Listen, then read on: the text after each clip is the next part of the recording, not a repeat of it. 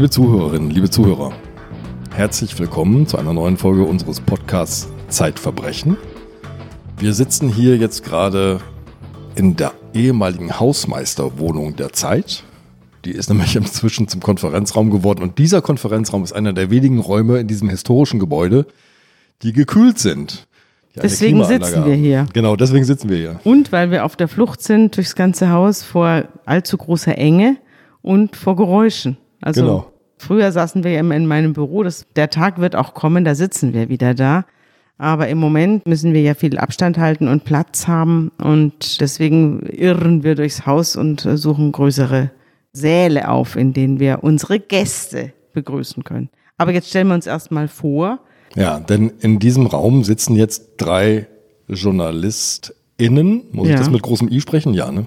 Wir kriegen Briefe jedenfalls, Sabine, die ja, sagen, ihr müsst mehr gendern. Ununterbrochen Briefe von allen möglichen Leuten. Unter anderem wird angefragt, ob wir nicht ein bisschen mehr gendern könnten. Ich sage dann immer, wir müssen uns auf so viele Sachen konzentrieren. Wenn wir jetzt auch noch das Gendern anfangen, kommen wir irgendwann in den Wald. Aber wir werden es versuchen, weiter zu berücksichtigen, in, in höherem Maße zu berücksichtigen. Und trotzdem sollten wir uns erstmal vorstellen, genau. denn ich kriege auch viele Briefe, die darauf schließen lassen, dass, weil wir einen derartigen Hörerzuwachs haben, dass wir nicht davon ausgehen können, dass die Leute uns kennen. Na gut, dann sage ich mal, die Frau, die hier die angenehmsten Geräusche macht, das ist Sabine Rückert, stellvertretende Chefredakteurin der Zeit, Herausgeberin von Zeitverbrechen und dafür war sie prädestiniert, denn sie war ganz lange Gerichtsreporterin Zeitverbrechen Zeit. ist ja unser Kriminalmagazin. Genau. Und mir gegenüber sitzt Andreas Sendker, Ressortleiter im Ressort Wissen und Herausgeber des Magazins Zeit Wissen. Und jetzt spiele ich den Ball gleich wieder zu dir zurück, weil stell doch bitte unseren Gast vor. Genau, ich lade ja jede Woche, wenn ich nicht eine eigene Kriminalgeschichte erzähle, einen Gast ein aus dem Haus. Und auch da möchte ich gleich was dazu sagen. Unsere Gäste sind immer Redakteure, Autoren der Zeit. Also alles, was wir hier machen, ist Recherche und ist in der Zeit als Artikel irgendwann mal erschienen. Und von ihren Recherchen, von ihren Begegnungen mit den Protagonisten und den Fällen erzählen die Autoren der Zeit. Heute Simon Kerbusk, der stellvertretende Ressortleiter unseres Wirtschaftsressorts ist. Aber damals, als er diesen Fall geschrieben hat, das Dossier mit dem Titel Ein Mord wirklich, war er im Investigativbüro. Hallo Simon, erzähl mal, wie du ins Investigativbüro gekommen bist und wie du auf den Fall gekommen bist. Ja, vielen Dank erstmal für die Einladung. Ich freue mich sehr, hier zu sein. Das Investigativressort war eigentlich für mich eine Station. Ich habe früher das Studentenmagazin der Zeit, Zeit Campus geleitet und bin dann sozusagen irgendwann in die Zeitredaktion gewechselt und landete unter anderem im Investigativressort in Berlin und habe mich da mit verschiedenen Fällen beschäftigt, unter anderem mit Wirtschaftskriminalität. Das hat mich dann später ins Wirtschaftsressort geführt. Dieser Fall aber kam ganz anders zustande.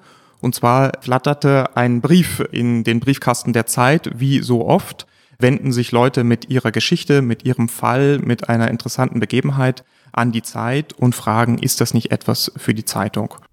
Ich habe ganze Ordner in meinem Büro stehen, da stehen Hilferufe drauf.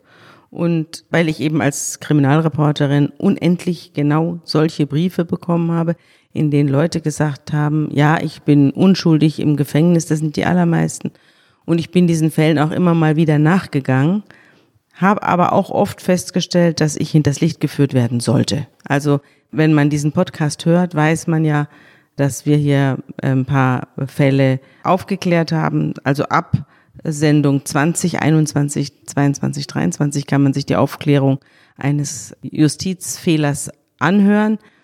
Aber es ist mir eben auch sehr häufig passiert, dass ich gemerkt habe, dass das Urteil ist felsenfest, da gibt es nichts dran zu deuteln.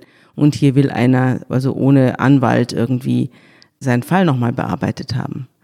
Wieso habt ihr diesen Fall euch vorgenommen und wieso bist du der Sache nachgegangen? Ich glaube, was uns an diesem Fall besonders interessiert hat und was erstmal dafür gesorgt hat, die Grundneugier zu wecken, dass man dem überhaupt nachgeht, war, dass es ein sehr, sehr ungewöhnlicher Fall ist. Es geht um einen Mordfall ohne Leiche. Es wurde ein Mordurteil gesprochen, sogar zwei. Eins wegen Mordes, eins wegen Anstiftung zum Mord und lebenslange Freiheitsstrafen für zwei Personen. Und die sind verurteilt worden wegen des Mordes an einer jungen Frau, einen Teenager, obwohl die verschwunden ist und niemals eine Leiche gefunden wurde. Das ist per se schon mal ein sehr, sehr ungewöhnlicher Fall. Und das, was du angesprochen hast, Sabine, die Frage, ist eigentlich dieses Urteil, steht das felsenfest oder haben wir es hier mit einem Justizirrtum zu tun? Das ist eine Frage, die mich im Laufe dieser Recherche immer wieder begleitet hat. Und ich glaube, dieser Fall ist einer, der zeigt, wie schwer es sein kann, in so einer Frage Gewissheit zu finden und wie schwer es auch sein kann für die Richter, die am Ende ein eindeutiges Urteil fällen müssen oder freisprechen müssen, zu einer echten Gewissheit zu kommen. Also in vielerlei Hinsicht ist dies ein Fall, in dem es um den Zweifel geht.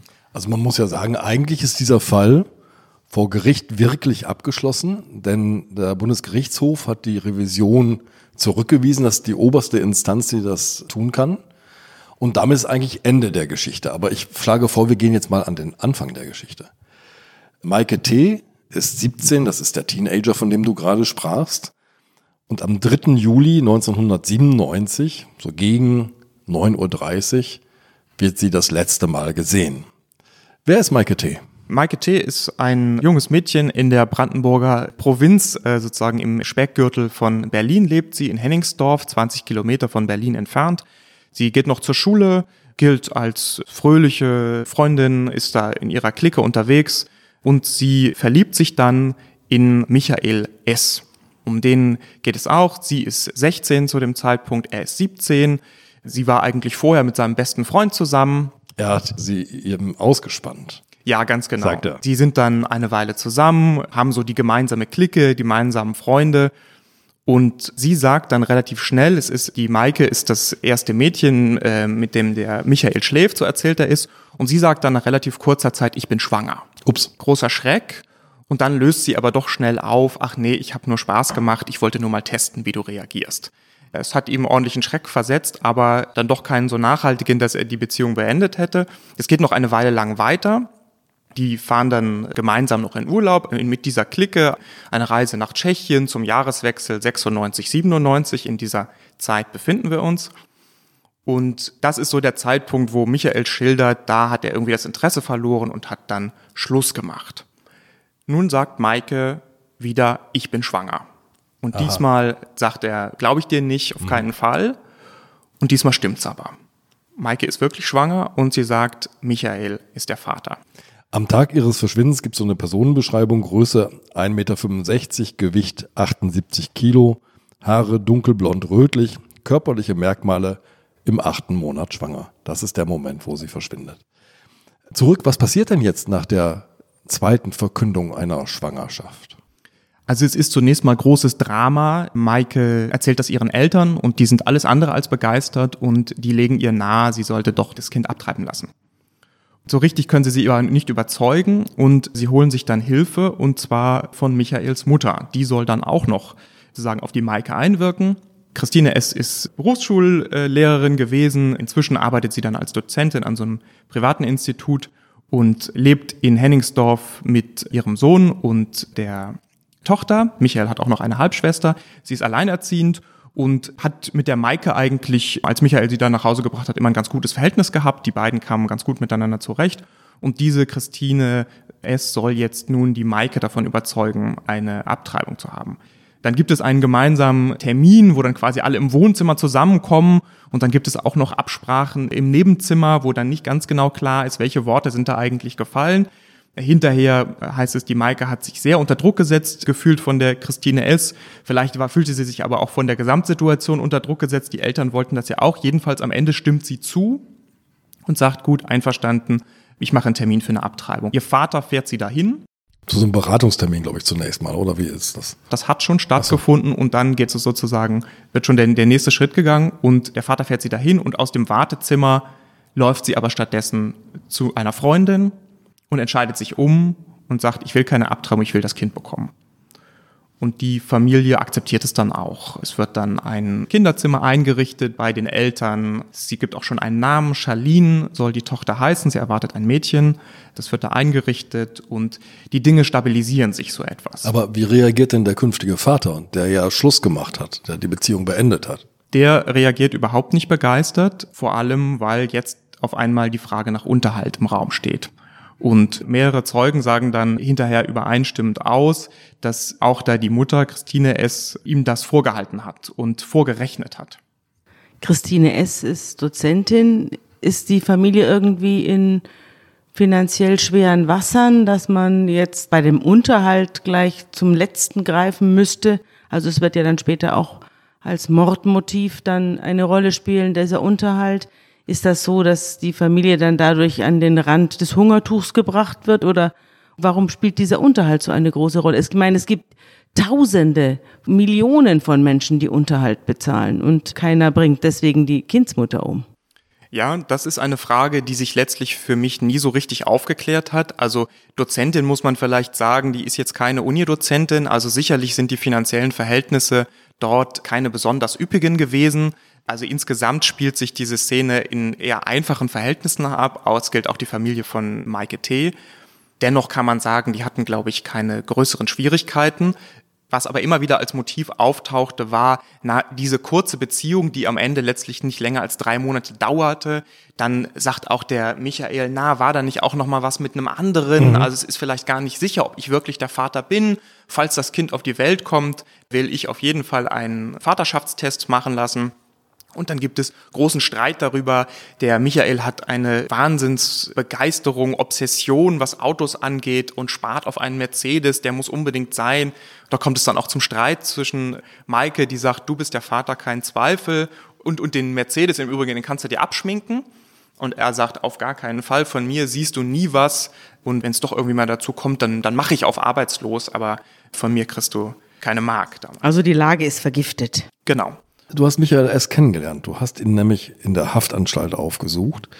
Zum damaligen Zeitpunkt, das hat er dir, glaube ich, erzählt, hat dir berichtet, er sei auf dem Gymnasium gewesen, aber ziemlich faul Genau. Bricht er das offenbar ab und beginnt eine Maurerlehre. Ist das richtig? Straßenbauer, ja, schon, Straßenbauer. Äh, schon vorher. Zum Zeitpunkt, als er Maike kennenlernte, genau. war er schon in dieser Lehre. Mhm. Und ja, er hat, war da auf dem Gymnasium, hat sich wohl zunächst auch nicht blöd angestellt, aber dann doch irgendwie wenig gemacht. Dann hat er das abgebrochen. Er hat dann allerdings deutlich später auch noch das Fachabitur nachgeholt und ist dann auch noch einen anderen Weg gegangen. Er hat aber zunächst mal diese Straßenbauerlehre gemacht und sich vor allem, glaube ich, zu diesem Zeitpunkt für Mädchen und Autos interessiert und nicht so sehr für sein berufliches Fortkommen.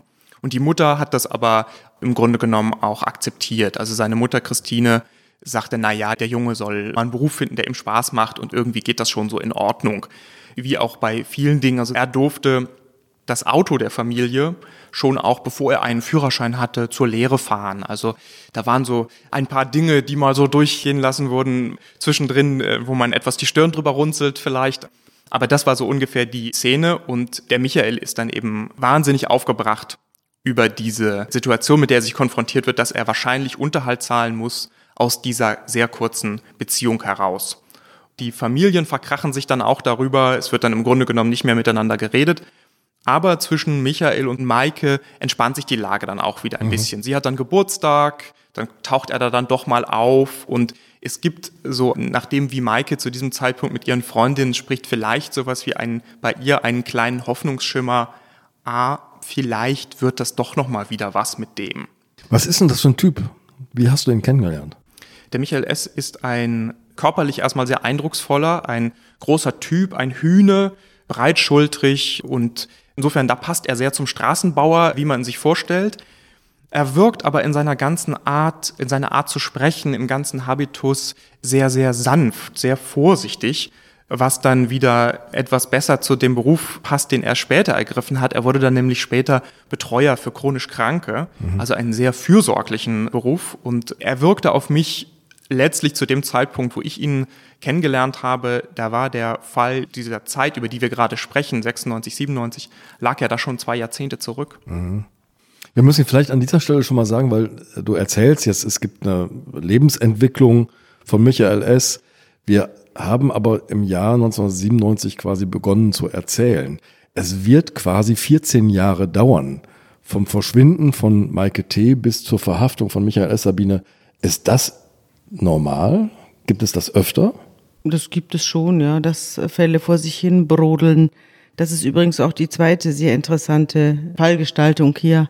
Nicht nur, dass es keine Leiche gibt, sondern auch eben das zwischen der Tat Der und der Tat. Verurteilung, ja, wahrscheinlichen Tat und äh, der definitiven Verurteilung sehr, sehr lange Zeit liegt. Und das gibt es schon. Es gibt aber in der Regel ist dann, wenn sich wirklich neue Tatsachen ergeben. Also wenn irgendwie ein Fall unaufgeklärt ist und auf einmal kommt jemand und gesteht. Wir hatten Tat. solche Fälle, ne? Also wenn du, wenn sich auch Techniken verändern, forensische Techniken verändern, wenn du plötzlich DNA-Proben Genau. analysieren kannst und so. Oder der innere Drang eines Menschen führt ihn zur Polizei und er sagt, ich war's. Ich kann mit diesem Wissen nicht mehr leben. Das passiert natürlich auch. Aber hier haben wir es ja mit einem ständigen Brodeln zu tun, mit einer Gerüchteküche, mit einem ständigen Halb ist der Fall ja immer so in der Öffentlichkeit, aber es kommt nie so richtig, also wie so eine unerkannte Krankheit sitzt dieser Fall in Henningsdorf. Lass uns noch einen Moment nochmal zum Augenblick des Verschwindens gehen. Ich glaube, es lohnt sich, den sich einmal ganz genau anzugucken. Maike T. ist am diesem 3. Juli 1997 im Krankenhaus mit ihrer Ärztin verabredet zu einer Vorsorgeuntersuchung. 3. Juli 1997, 8.50 Uhr. Dieser Termin wird eine wichtige Rolle spielen. Was läuft da ab? Also die geht in diesen Termin rein. Genau, sie hat diesen Vorsorgetermin, sie ist nachher noch mit einer Freundin zum Shoppen verabredet in der Stadt. Sie geht zu diesem Termin, nimmt den Termin auch wahr. Es ist im Wesentlichen alles in Ordnung. Es steht nochmal so eine Frage im Raum, ob sie noch zu einer anderen Untersuchung, ein anderes Krankenhaus, eine andere Klinik nach Berlin gehen soll, um eine Sache abzuklären. Aber es scheint nichts Dramatisches zu sein. Und der Termin ist dann relativ schnell vorüber. Und der Ärztin sagt sie dann noch, sie will irgendwie heute noch an die Ostsee. Das sagt die Ärztin später aus. Das passt nicht zu dieser Verabredung mit dem Shopping. Das hat sich so richtig nicht aufgeklärt. Sie nimmt also diesen Termin wahr bei der Ärztin und die Ärztin ist die letzte Person, die sie sieht. Danach ist Maike T. spurlos verschwunden. Sie taucht nicht bei dieser Freundin auf. Sie taucht nicht bei ihrer Familie auf. Sie meldet sich nirgendwo und relativ schnell geben die Eltern dann eine Vermisstenanzeige bei der Polizei auf und die große Suche nach Maike T. beginnt. Die bis heute erfolglose Suche, muss man sagen. Also es läuft erstmal eine klassische vermissten Ermittlung sozusagen. Man fragt bei Krankenhäusern nach und so, also so wie man sich dann klassische Polizeiarbeit vorstellt. Aber der Fall kommt auch an die Öffentlichkeit, kommt in die Zeitung, kommt ins Fernsehen. Und dann passiert, was immer passiert. Was wir hier auch schon öfter hatten. Ja. Es melden sich eine Million Leute, die den siebten Sinn haben. Genau, es gibt Leute, die melden sich dann und sagen, ja, ich habe die gesehen und zwar in Erfurt an der Tankstelle. Es sagt jemand, ja, die habe ich gesehen in Mallorca. Es gibt Leute, die sagen, ich kann herausfinden, wo sie ist. Ich biete der Polizei jetzt meine spirituelle Hilfe an. Ah. Es gibt auch Leute, die schicken eine konkrete Adresse von einer Frau und sagen, diese Frau hat Maike T. ins Ausland verschleppt und ach übrigens, in Brandenburg stecken Polizei und Staatsanwaltschaft mit der Mafia unter einer Decke. Also alle möglichen wirklich absurden Hinweise gehen ein und etliche Hinweise, die man nicht genauer einordnen kann. Dann will sie jemand im Nachbarort auf dem Parkplatz mit Skinheads gesehen haben. Ein Hinweis nach dem anderen, aber sozusagen nichts daraus folgt, verläuft alles im Sande. Allerdings gibt es durchaus auch Hinweise, die auf den ersten Blick zumindest recht plausibel klingen oder zueinander zu passen scheinen Und sehr konkret sind. und sehr konkret sind. Genau. Es gibt einen Hinweis, etwa zwei Wochen nachdem Maike verschwunden ist, aus Hamburg. Da meldet sich ein Ehepaar und sagt, im Bus Nummer 183, da sind wir gefahren, von Bahnhof Altona nach Schnelsen in diese Richtung, da haben wir diese gesuchte 17-jährige Schwangere gesehen. Und zwar hat die sich mit einem jungen Mann unterhalten über Hennigsdorf und über das Baden in der Havel. Die Polizei wird natürlich hellhörig, weil nicht nur die Beschreibung passt, die dieses Ehepaar abgibt, sondern auch der Ort passt dazu und befragt dann den Busfahrer, legt dem Busfahrer in Hamburg Bilder vor von Maike T. und fragt, dieses Mädchen, haben Sie die gesehen? Und der Busfahrer sagt, ja, die war hier in meinem Bus. Trotzdem wird aus dieser Spur nichts mehr. Es gibt dann noch einen weiteren Hinweis, dass sie auch in Hamburg im Rotlichtviertel gesehen wurde, in St. Georg bei Prostituierten. Das verwirft die Polizei recht schnell als unglaubwürdig. Dann werden noch so ein paar Standardermittlungen gemacht. Man guckt bei den Krankenhäusern, in den Kliniken, bei den Geburten, die kürzlich stattgefunden haben, ob da die Beschreibung passt. Und als das nichts weiter ergibt, verfolgt man auch diese Hamburger Spur in Wahrheit nicht weiter. Das wird später, wenn es zum Prozess kommt, nochmal eine Rolle spielen, weil die Verteidiger von Michael S. und Christine S. dann versuchen, diese Hamburger Zeugen auch vor dem Prozess zu laden. Die tauchen da aber nicht auf, weil das Gericht dann entscheidet, selbst wenn die jetzt nach so vielen Jahren nochmal ihre Aussage wiederholen würden, dann würde das doch nicht ausreichen, um zu belegen oder sehr wahrscheinlich zu machen, dass Maike T. in Wahrheit noch am Leben ist. Denn recht schnell, nachdem sie verschwunden ist und es dann auch keine weiteren neuen Hinweise eingehen, geht die Polizei davon aus, dass Maike T. einem Verbrechen zum Opfer gefallen ist. Mhm. Man muss nochmal betonen, ne, diese Zeugenaussagen mit der Busfahrt, Bus 183, die sind aus der Akutfahndung sozusagen. Also da gibt es diesen Fahndungsaufruf im Fernsehen und dann kommen diese Zeugenaussagen und wir sind dann später vor Gericht, viele, viele Jahre später. Ganz genau. Das spielt sowieso in diesem Verfahren eine große Rolle, dass dadurch, dass sich die Ermittlungen über so viele Jahre hingezogen haben, viele Details, auch das, was die Zeugen dann nachher vor Gericht aussagen sollten, dann auch irgendwie im, ein bisschen im Nebel waren und sie sich auch nicht mehr genau erinnern konnten. Das war dann tatsächlich in vielen Fällen auch ein Problem, führt zum Teil auch zu Widersprüchen in den Aussagen. Wie geht's jetzt weiter mit den Ermittlungen? Es wird jetzt ein riesengroßer Aufwand betrieben. Die Polizei geht davon aus, Maike T. ist einem Verbrechen zum Opfer gefallen. Es wird mit Hunden gesucht im Wald. Alle Streifenwagen werden ausgestattet. Ein Hubschrauber sucht diese Stadt ab. Und recht schnell fällt dann der Verdacht auf Michael. Michael ist jemand, der gerade in Streit gewesen ist. Er sagt selbst über sich, ich war ein naheliegender Verdächtiger. Und im Grunde genommen ist dann schon 1997, recht kurz nach dem Verschwinden, ist Michael der Hauptverdächtige. Und er wird es über die dann noch folgenden fast zwei Jahrzehnte lang bleiben. Die Polizei versucht dann, Michael diese Tat nachzuweisen und macht das mit einem riesengroßen Aufwand. Die Telefone werden überwacht. Auch bei der Mutter werden die Telefone überwacht. Observationen gibt es. Das ganze Umfeld wird befragt. Immer wieder. Es gibt Hausdurchsuchungen. Und sie werden dann auch fündig. Es gibt Indizien, die Michael S. und Christine S. belasten. Vielleicht sprechen wir die wichtigsten Indizien Unbedingt. einmal an und gehen Eines, die einmal eines hatte durch. ich schon vorbereitet. Eins hast du schon vorbereitet, ganz genau. Das Motiv haben wir im Grunde genommen auch schon besprochen. Also sie sagen, es ist plausibel, dass die da ein Interesse daran hätten. Das vielleicht wichtigste Indiz, was in dieser frühen Phase gefunden wird, ist ein Zettel. Ein kleiner Schmierzettel mit diversen Notizen drauf. Der taucht auf bei einer Hausdurchsuchung von Christine S. Auf diesem Zettel steht drauf 8.50 Uhr, 3.7.1997. Und das ist, wenn wir uns erinnern, der genau Untersuchungstermin. das ist genau der Untersuchungstermin von Maike T. Das ist nun schon ein gewaltiger Zufall und macht natürlich die Polizei sehr skeptisch. Christine S. sagt dann dazu, die Notiz ist von mir, ich habe das aufgeschrieben. Ich weiß auch nicht mehr genau, was es war. Es wird wohl irgendwas mit dem Auto zu tun haben, weil da auf dem Notizzettel da drüber steht ja auch noch VW. Michael S. wird auch dazu befragt und gegenüber der Polizei sagt er, er habe das geschrieben und sagt, er ist sich auch nicht ganz sicher, aber es wird wohl ein Reifenwechseltermin gewesen sein für den Passat seiner Mutter. Es wird dann bei der Werkstatt, wo es diesen Termin gegeben haben soll, wird dann nachgefragt und die Werkstatt sagt, na, üblicherweise vergeben wir eigentlich keine Termine so eng getaktet. Sie können das jetzt auch nicht ausschließen, Sie wissen es nicht genau, aber Sie sagen, Termin ist eigentlich ungewöhnlich. Also 8.50 Uhr ist mal ungewöhnlich für eine Autowerkstatt, ne? Kommen Sie mal um neun. Genau. So. Und dann versucht die Polizei auch noch zu klären, wir haben jetzt zwei Aussagen von Mutter und Sohn, dass die Notiz von ihnen ist, versucht sie auch noch zu klären, von wem ist es denn, es wird ein Schriftgutachten erstellt. Das kommt aber auch zu keinem eindeutigen Ergebnis, man weiß es nicht genau. Und dann nimmt es eine spezielle, eigentlich verfahrenstechnische Wendung, denn diese Befragung, diese Vernehmung bei der Polizei von Michael S., die sich über zwölf Stunden erstreckte, da ist er zu Anfang nicht vernünftig über seine Rechte aufgeklärt Ja. worden. Und das führte dazu, dass diese gesamte Aussage, in der er alles abgestritten hat, aber eben sich auch zu diesem Zettel geäußert hat, dass die vor Gericht nachher nicht verwendet werden konnte. Er hatte auch keinen Anwalt dabei? Nein, Wie alt ist er denn da? ist gerade volljährig. Und dann bleibt also die Aussage der Mutter, die Notiz ist von mir und das Gericht wird es dann später als einen deutlichen Hinweis darauf werten, dass sie in die Planung der Tat involviert war.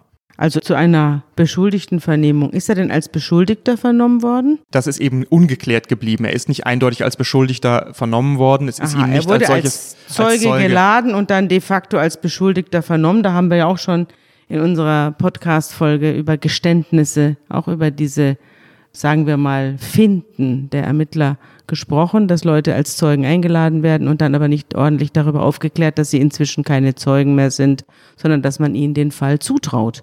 Und dann haben sie natürlich in der Regel auch keinen Anwalt dabei. Also das ist schon, das ist schon ein Hammer. Jetzt muss man mal festhalten, in einer Ermittlung, einer Mordermittlung ohne Leiche verschwindet ein entscheidendes Vernehmungsprotokoll jetzt in der Schublade.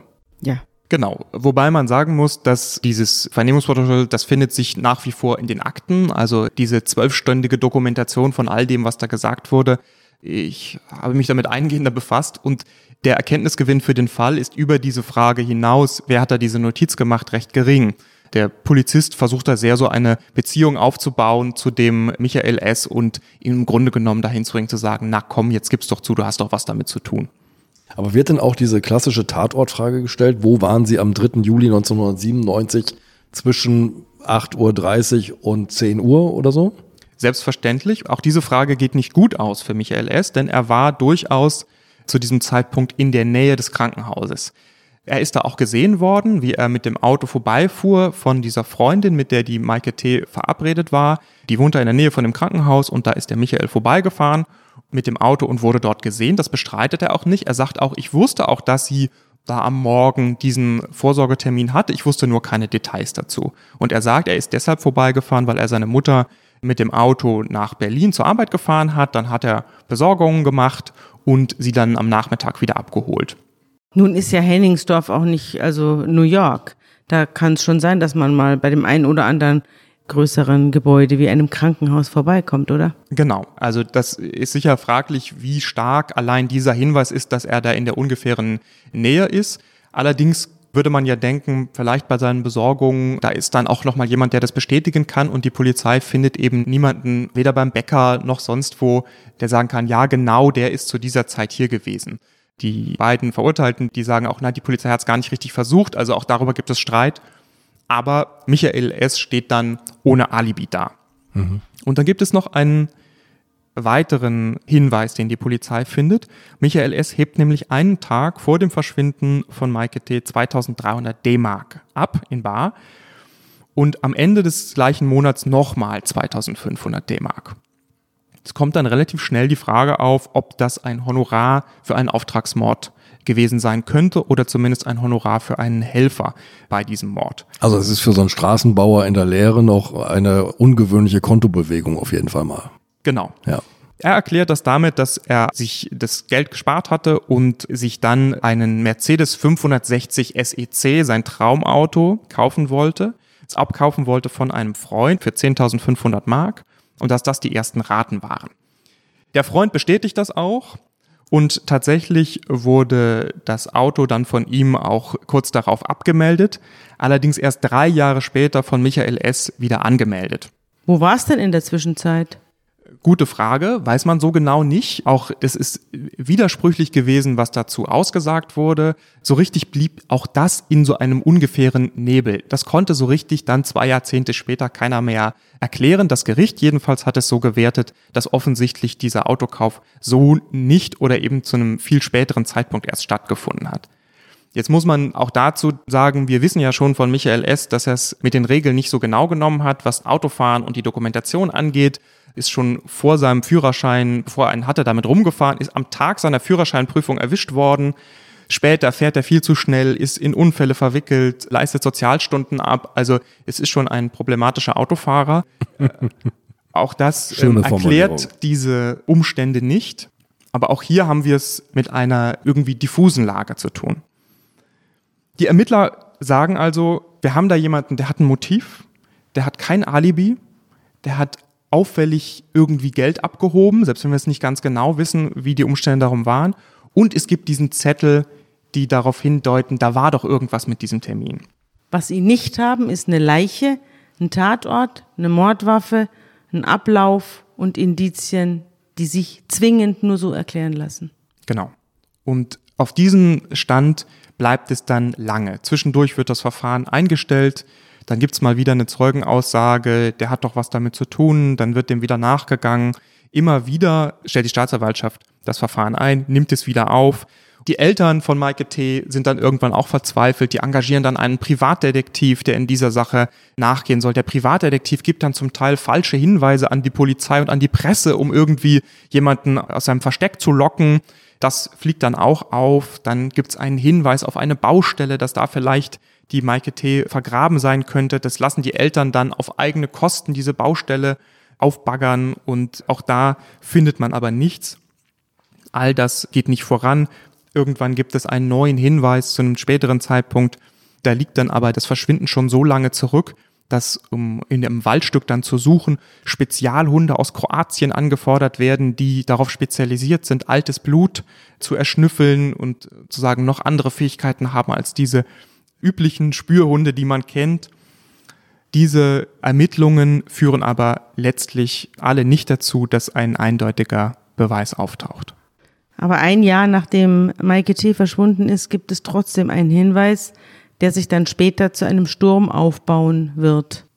Das ist der Hinweis eines Vaters. Ja, der Vater von Maike T., der sagt, er hat da was gehört. Und zwar soll eine Freundin von dem Michael S., Vanessa M., eine enge Jugendfreundin, die erzählt rum, der Michael, der hat viel Geld bezahlt, um die Maike verschwinden zu lassen.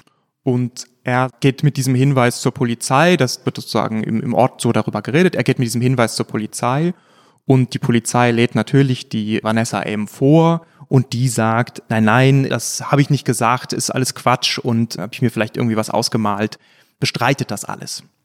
Bei dieser Aussage wird es lange Zeit bleiben und der Fall nimmt so richtig erst seine Wendung, als sich auch die Aussage dieser Jugendfreundin ändert. Sie wird dann Jahre später, 2007, nochmal zum selben Thema befragt. Da sagt sie, ich habe damals viele Dinge gesagt aus Wut, aus Wut auch gegen Michael und ich bin da vielleicht auch etwas zu weit gegangen. Sie sagt, sie hat sich Dinge ausgemalt, die passiert sein könnten und das dann weitergesponnen. Und dann kommt allerdings 2012 eine Wendung dazu. Erneut wird sie befragt, weil es immer wieder dann Hinweise gibt. Dann fällt mal ein Halbsatz bei einer Telefonüberwachung, wo man denkt, ah, da ist dieses Thema doch immer noch nicht völlig aufgelöst. Die läuft immer noch, die Telefonüberwachung. Immer wieder. Es werden sozusagen Telefonüberwachungen werden immer mal wieder unterbrochen, dann läuft sie mal wieder ein paar Monate weiter, dann wird auch mal wieder eine Observation gemacht. Über diesen Zeitraum der zwei Jahrzehnte hat es immer wieder solche Phasen Aber gegeben. Aber wer, wer sorgt denn dafür, dass dieser Ermittlungsdruck anhält? Denn normalerweise, Sabine, wenn du so eine Lage hast, ja, und es ändert sich nichts in der Lage, werden doch die Ermittlungen irgendwann mal eingestellt. Kommt drauf an. Also ob es Interessen gibt, die dahinter stehen. Mhm. Also es gibt natürlich Angehörige, die ununterbrochen an dem Fall dranbleiben, Hinterbliebene, die da Druck machen und auch eine Beschwerdemacht haben, eine gewisse. Es gibt auch Ermittler, die von sich aus keine Ruhe finden, die gibt es auch. Es gibt auch immer wieder mal einen Austausch unter den Ermittlern. Es kommt ein neuer Ermittler und dann ein, ein neues Interesse an dem alten Fall oder es werden neue Inspektionen gegründet, also neue Abteilungen gegründet, in denen jetzt Cold Cases nochmal nachgegangen wird. Ja. Oder eben, wie du vorhin sagtest, Andreas, es werden neue Methoden erfunden. Und dann sagt man, jetzt gehen wir mit den neuen Methoden nochmal alle alten Fälle durch. Das sind so die typischen Entwicklungen bei solchen Fällen. Es gibt aber auch sehr viele Fälle, die bleiben liegen und liegen da bis ans Ende aller Tage. Und das sind auch sehr viele Leute, die uns geschrieben haben und sagen, meine Tochter ist verschwunden und keiner kümmert sich drum. Mhm. Simon, in diesem Fall gibt es jetzt eine Wende. Wie kommt es zu dieser Wende? Ja, es kommt zu dieser Wende, weil diese Jugendfreundin Vanessa M. dann bei einer erneuten Befragung im Jahr 2012 ihre Geschichte ändert. Sie ist da wieder vorgeladen. Sie berichtet jetzt diesmal, dass sie psychische Probleme hat, dass sie in klinischer Behandlung gewesen ist und sagt zunächst mal auch wieder, das ist alles Spekulation. Und dann wird die Vernehmung unterbrochen. Und jetzt ereignet sich eine wahnwitzige Szene, wo ich vielleicht einmal etwas vorlesen kann. Aus der Vernehmung. Genau, aus der Vernehmung. Es gibt ein Gedächtnisprotokoll einer Kriminalbeamtin aus diesem Moment, der im Grunde genommen die Wende beschreibt. Ein Gedächtnisprotokoll deshalb, weil auch das ein aberwitziges Detail es eigentlich eine Videoaufzeichnung dieser Vernehmung gegeben hat. Und im entscheidenden Moment aber irgendein technisches Problem gab und es deshalb hm. keine Videoaufzeichnung gibt. Das stellen sie aber erst hinterher fest und müssen dann eben quasi protokollieren, was hat sich denn hier gerade abgespielt. Ich frage gerade mal unsere Technikerin Frieda, unsere Aufzeichnung läuft noch, oder? Daumen hoch. Also ich zitiere jetzt aus diesem Gedächtnisprotokoll. Zum Verschwinden von Maike T. befragt beteuerte Frau M. mehrfach unter Tränen, dass sie dazu nichts sagen kann und nicht wissen würde, was die Vernehmungsbeamten von ihr hören wollen. Frau M. machte auf die Vernehmungsbeamten einen äußerst zerrissenen Eindruck. Offensichtlich haderte sie sehr mit sich selbst. Dies ließ sich an ihrem Verhalten und ihren Gesten erkennen. So gestikulierte sie oft mit ihren Händen, schlug diese vors Gesicht, schaute lange Zeit einfach vor sich hin und schüttelte dann schließlich den Kopf. Die Vernehmungsbeamten boten Frau M. mehrfach Hilfe in jeglicher Form an und suchten, hier ihre Angst zu nehmen. Dann gibt es diese Unterbrechung und dann geht sie zur Toilette, die Zeugin. Nach dem Toilettengang schilderte sie in einem kurzen Gespräch außerhalb des Vernehmungszimmers unter Tränen, dass sie Angst vor ihrem Wissen habe, dass sie Angst davor habe, dass das, was sie weiß, wahr sein könnte. Als die Vernehmung fortgesetzt wurde, bat Frau M. darum, ans Fenster treten zu dürfen. Sie war nach eigenen Angaben nicht dazu in der Lage, am Tisch sitzend vor den Kameras frei zu sprechen. Die Unterzeichnerin begab sich daraufhin zusammen mit Frau M. ans Fenster, also die Unterzeichnerin ist die Kriminalbeamte, die das hier protokolliert, wo Frau M. aus dem Fenster schauend dazu ansetzte, zu berichten, was sie über das Verschwinden von Maike T. weiß. Hierbei brauchte sie längere Zeit, um einen Anfang zu finden, brach wieder ab, schüttelte den Kopf und sagte, wie große Angst sie davor habe, dass das, was sie weiß, wahr sein könnte. Sie musste hierbei mehrfach einen Würgereiz unterdrücken. Schließlich begann sie zu berichten, dass sie Michael S. nach dem Verschwinden von Maike T. mehrfach danach gefragt habe, ob er etwas damit zu tun hat. Michael S. habe das mehrfach verneint. Später habe er ihr dann erzählt, dass er gemeinsam mit einem gewissen Herrn S. vor dem Krankenhaus in Henningsdorf auf Maike T. gewartet habe. Gemeinsam mit Maike sind Michael und Herr S. dann in einen Wald gefahren. Dort sei dann etwas passiert. Und auf Nachfrage von Frau M., was denn da passiert sei, habe Michael geantwortet, was soll schon passiert sein? Sie hat dann erneut nachgefragt, woraufhin Michael nur sagte, na ja, und dabei die Schultern zuckte. Frau M. machte hierbei den Gesichtsausdruck und das Schulterzucken von Michael S. nach. Ihr selbst sei bei dieser Aussage von Michael S. ein Schauer über den Rücken gelaufen. Es wurde nie ausgesprochen, aber für die Zeugin war in diesem Moment klar, dass Maike T. getötet worden ist. Aber das ist kein klares Geständnis, auch gegenüber der Freundin nicht, sondern eine Summe aus Andeutungen, Nachfragen, Schulterzucken, Mimik. Und das alles 15 Jahre nach Verschwinden der jungen Frau. Wir sind ja jetzt 15 Jahre später, da kommt eine Freundin, die irgendwann mal was hatte mit unserem Verdächtigen, mhm. die letztlich eine Ahnung hat und unter ungeklärten Bedingungen vernommen wird. Also zufällig fällt die Videoüberwachung aus dieses Gesprächs, dann wird hinterher irgendwas angefertigt, auch nicht im Wortlaut, es wird auch nicht eine neue Vernehmung. Doch.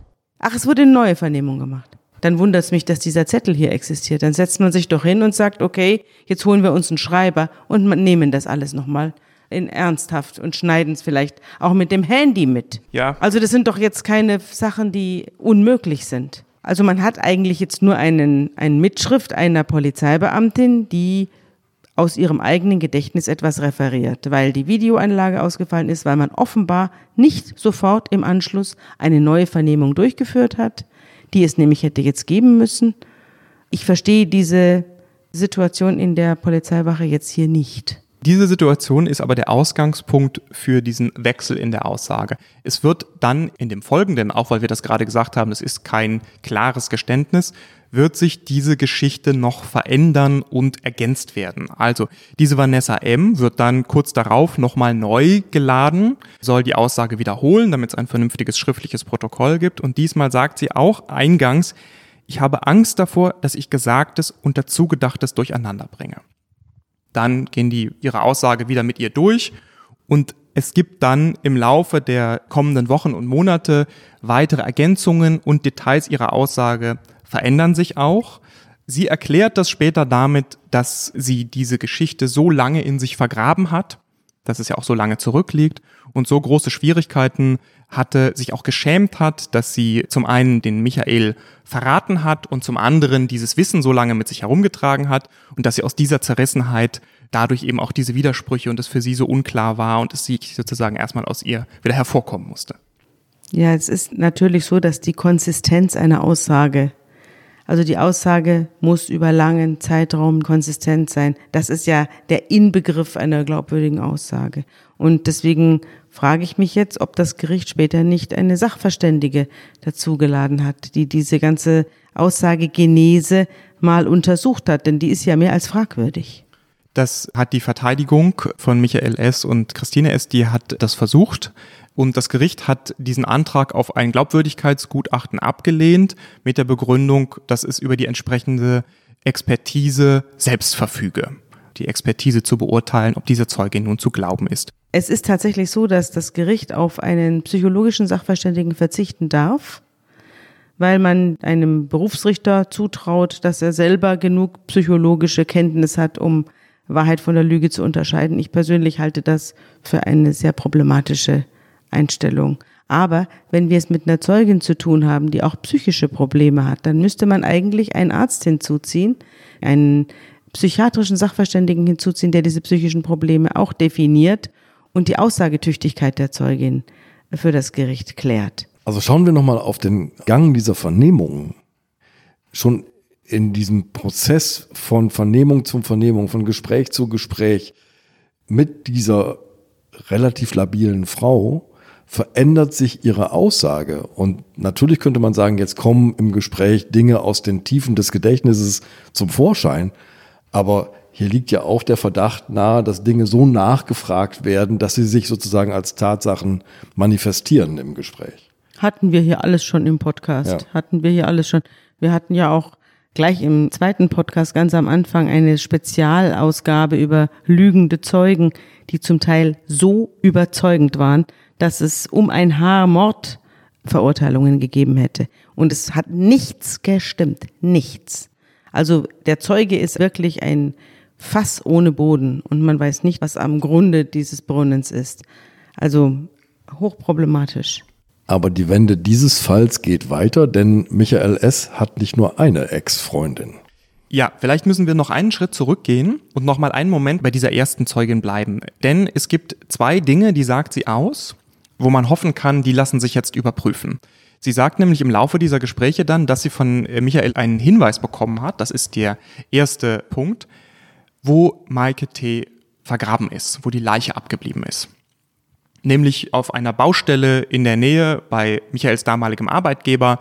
Da war sozusagen die Idee, der war da angestellt und dann hat er die Gelegenheit genutzt, um die da verschwinden zu lassen. Also wird nach Baustellen gesucht, die es zum damaligen Zeitpunkt gab. Die Chefs und Kollegen, die damaligen, werden befragt. Es wird dann aber keine entsprechende Baustelle gefunden, die passen würde, wo es entsprechenden Tiefbau gegeben hat, wo das sein kann. Also auch dieser Hinweis bleibt irgendwie im Unklaren. Der zweite Hinweis, der später bei den Vernehmungen hinzukommt, ist, dass die Vanessa M. von einer Narbe spricht. Eine Verletzung an einem seiner Unterarme. Er habe da eine Binde getragen, so breit wie eine Hand. Zunächst sagt sie, er hat ihr diese Verletzung nie gezeigt, sie hat sie nie gesehen. Zwei Monate später sagt sie dann, sie hat sie zweifelsfrei gesehen, sie hat Michael in die Augen geblickt und gewusst, die Wunde ist von Maike T. Und das, was sich dann zusammensetzt, das Bild, die Erklärung nach dieser Aussage, demnach wäre die Tat dann so gewesen, die Maike T. geht also zu ihrem Schwangerschaftstermin, wird danach im Auto abgefangen von dem Michael unter einem Vorwand ins Auto gelockt. Hinten drin sitzt dieser Helfer Manfred S. Die fahren in den Wald. Manfred S. versucht, die Maike von hinten zu erdrosseln. Das gelingt aber nicht richtig, die kämpfen miteinander, ringen miteinander und dann greift also der Michael auch noch ein, beugt sich rüber vom Fahrersitz und drückt ihr seinen Arm auf den Mund oder ins Gesicht und dabei beißt sie zu und verletzt ihn am Unterarm, weswegen er da eine tiefe Narbe hatte. Dann verliert sie aber diesen Todeskampf und wird dann auf welchem Wege auch immer beiseite geschafft von den beiden Mördern. Aber das ist ja ein ganz klarer Hinweis. Jetzt muss man ja sich nur den Unterarm angucken. Das würde man denken. Allerdings ist diese Geschichte, die sie erzählt, die ist lange vorbei. Damals sagt sie, trug er eine Binde. Heute, wo man sich den Unterarm einfach nur angucken könnte, ist Michaels Arm tätowiert. Früher war nur der Oberarm tätowiert. Im Laufe der Jahre hat er den immer weiter tätowiert und inzwischen ist dann jetzt der komplette Arm tätowiert. Nur der Arm oder auch der andere Arm oder der ganze Mann? In Teilen auch an anderen Stellen, aber es ist sozusagen, dieser Arm ist komplett tätowiert. Es steht also die Frage im Raum, ist da eine Narbe oder nicht? Und das wird dann im Prozess vor Gericht später die Gutachter beschäftigen, die sich genau anschauen und darüber streiten, ob man nun nach so vielen Jahren unter einem Tattoo eine Narbe noch nachweisen kann oder nicht. Und dann sagt ein Dermatologe, das ist unmöglich, das nachzuweisen. Einer sagt, das kann gar nicht sein. Ein anderer sagt, naja, es wäre möglich, aber wir können es nicht genau sagen.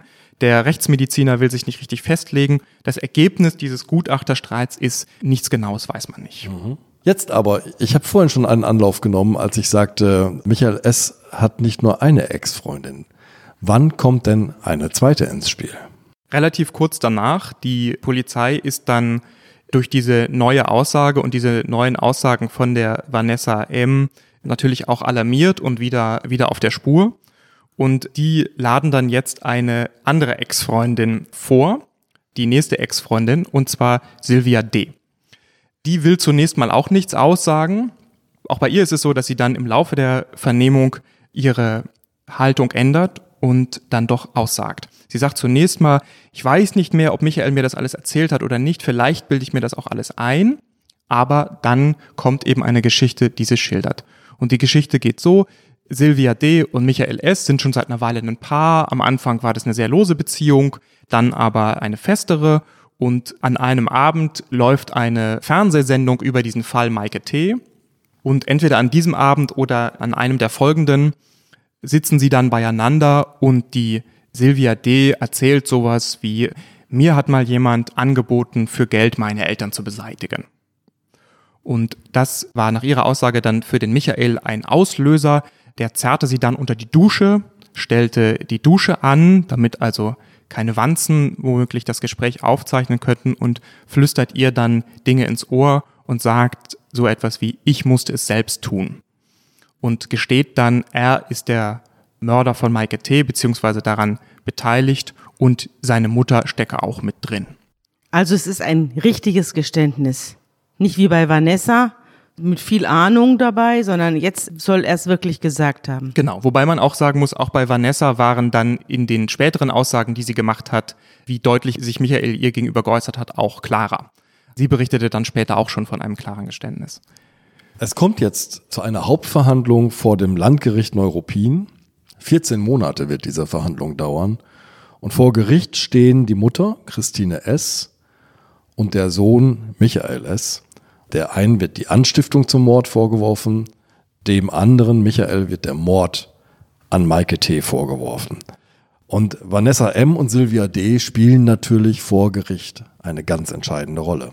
Ja, sie sind nach Aussage des Vorsitzenden Richters, und so steht es auch später im Urteil, ganz entscheidend. Der Richter sagt so etwas wie, ohne diese beiden Belastungszeuginnen hätte es kein Urteil gegeben und mit nur einer von beiden hätte es wohl auch keine Verurteilung gegeben.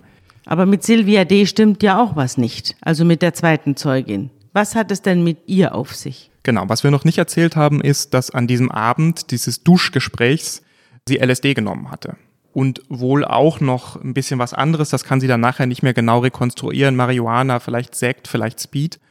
Und dass das wohl auch eine Gewohnheit war, auch bei der Vernehmung der Polizei, wo sie ihre Aussage macht. Auch da hatte sie vorher Drogen genommen.